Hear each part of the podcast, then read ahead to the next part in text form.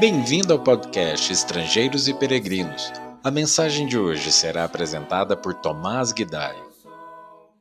Comentamos segunda-feira como um homem deve ser irrepreensível quanto à sua família, para ser escolhido para servir como presbítero, alguém fiel à esposa e com filhos crentes e obedientes.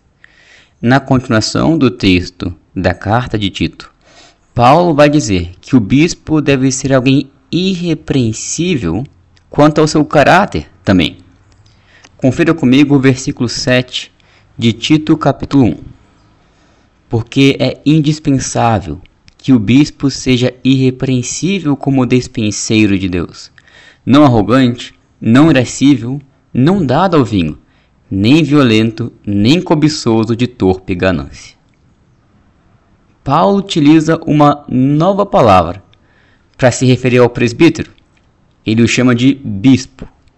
É mais uma palavra para indicar o mesmo ofício, como fica claro pelo contexto aqui, mas que amplia o nosso entendimento sobre o trabalho desses homens. Enquanto a palavra presbítero significa alguém mais velho, indicando que homens mais velhos e experientes devem ocupar o cargo, a palavra bispo significa supervisor, indicando que é o papel destes servos supervisionarem o trabalho na Igreja de Deus. E para isso, é indispensável que esses homens sejam irrepreensíveis em seu caráter. Indispensável. Paulo não está apenas dando recomendações facultativas. Para alguém ser bispo, presbítero, é indispensável, ou seja, não pode faltar essas características que ele tem recomendado nesta carta.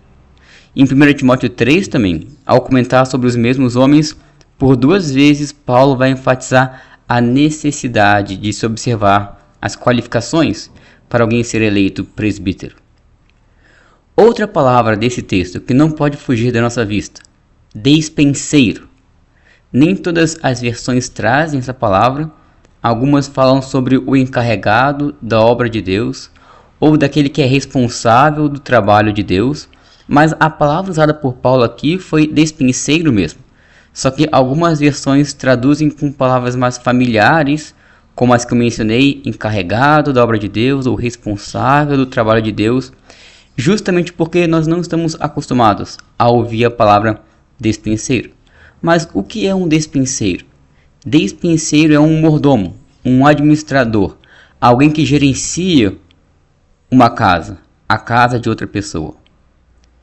Então, neste caso, precisa ficar claro que os presbíteros não são os donos da igreja, mas os administradores, os despenseiros, os servos do dono da igreja, que é Deus.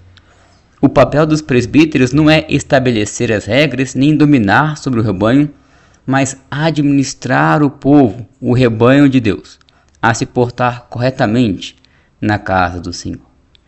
E Deus, como o dono da casa, certamente exige elevadas qualificações para aqueles que vão ocupar este cargo de tanta confiança em sua casa, este despenseiro. E conforme lemos no versículo 7, Deus não aceita, portanto, arrogantes. O despenseiro, isto é, o presbítero, precisa ser homem humilde, que reconhece o seu papel e se submete ao dono da igreja. Não pode ser alguém irascível, ou seja, que se irrita com facilidade, mas deve ser manso, paciente para lidar com o seu povo. Alguém semelhante a Moisés.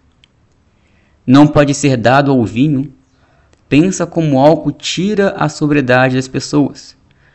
Mas convém ao despinceiro da casa de Deus estar sempre sóbrio para discernir todas as coisas com facilidade e com justiça. Não deve ser alguém violento, pois Deus não quer de forma alguma alguém assim para administrar a sua casa com seus filhos. E nem deve ser alguém cobiçoso, de torpe ganância. Deus quer alguém íntegro e de confiança para auxiliar na administração dos recursos da igreja. Alguém que não vai desviá-los e alguém que não vai receber a função de um presbítero só pensando naquilo que vai receber. Deus quer alguém que se devote ao serviço. Estas são características importantes e necessárias para as igrejas escolherem seus presbíteros.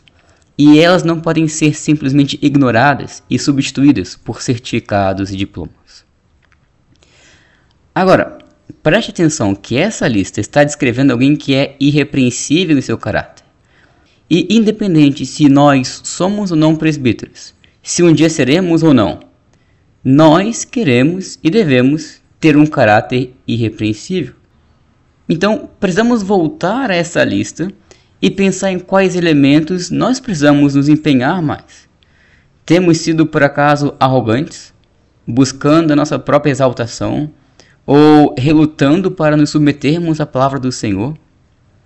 Temos nos irado contra familiares ou outras pessoas por qualquer coisinha? Temos permitido que o álcool prejudique a nossa sobriedade, atrapalhando assim a nossa busca pela santidade? Temos sido violentos com gestos ou palavras, ferindo nossos próprios irmãos, nossa própria família ou outras pessoas próximas. E por fim, temos sido cobiçosos, gananciosos, insatisfeitos com o que nós temos, ou agindo apenas visando lucro, ou ainda desejando lucros desonestos. São boas coisas para refletirmos. Vamos nos empenhar para ter o caráter que Deus espera de nós. E vamos também nos humilhar perante a palavra do Senhor, escolhendo presbíteros conforme as instruções que ele, o dono da casa, ordenou. Obrigado por nos acompanhar nessa jornada pelas Escrituras. Volte amanhã para ouvir mais uma mensagem do podcast Estrangeiros e Peregrinos.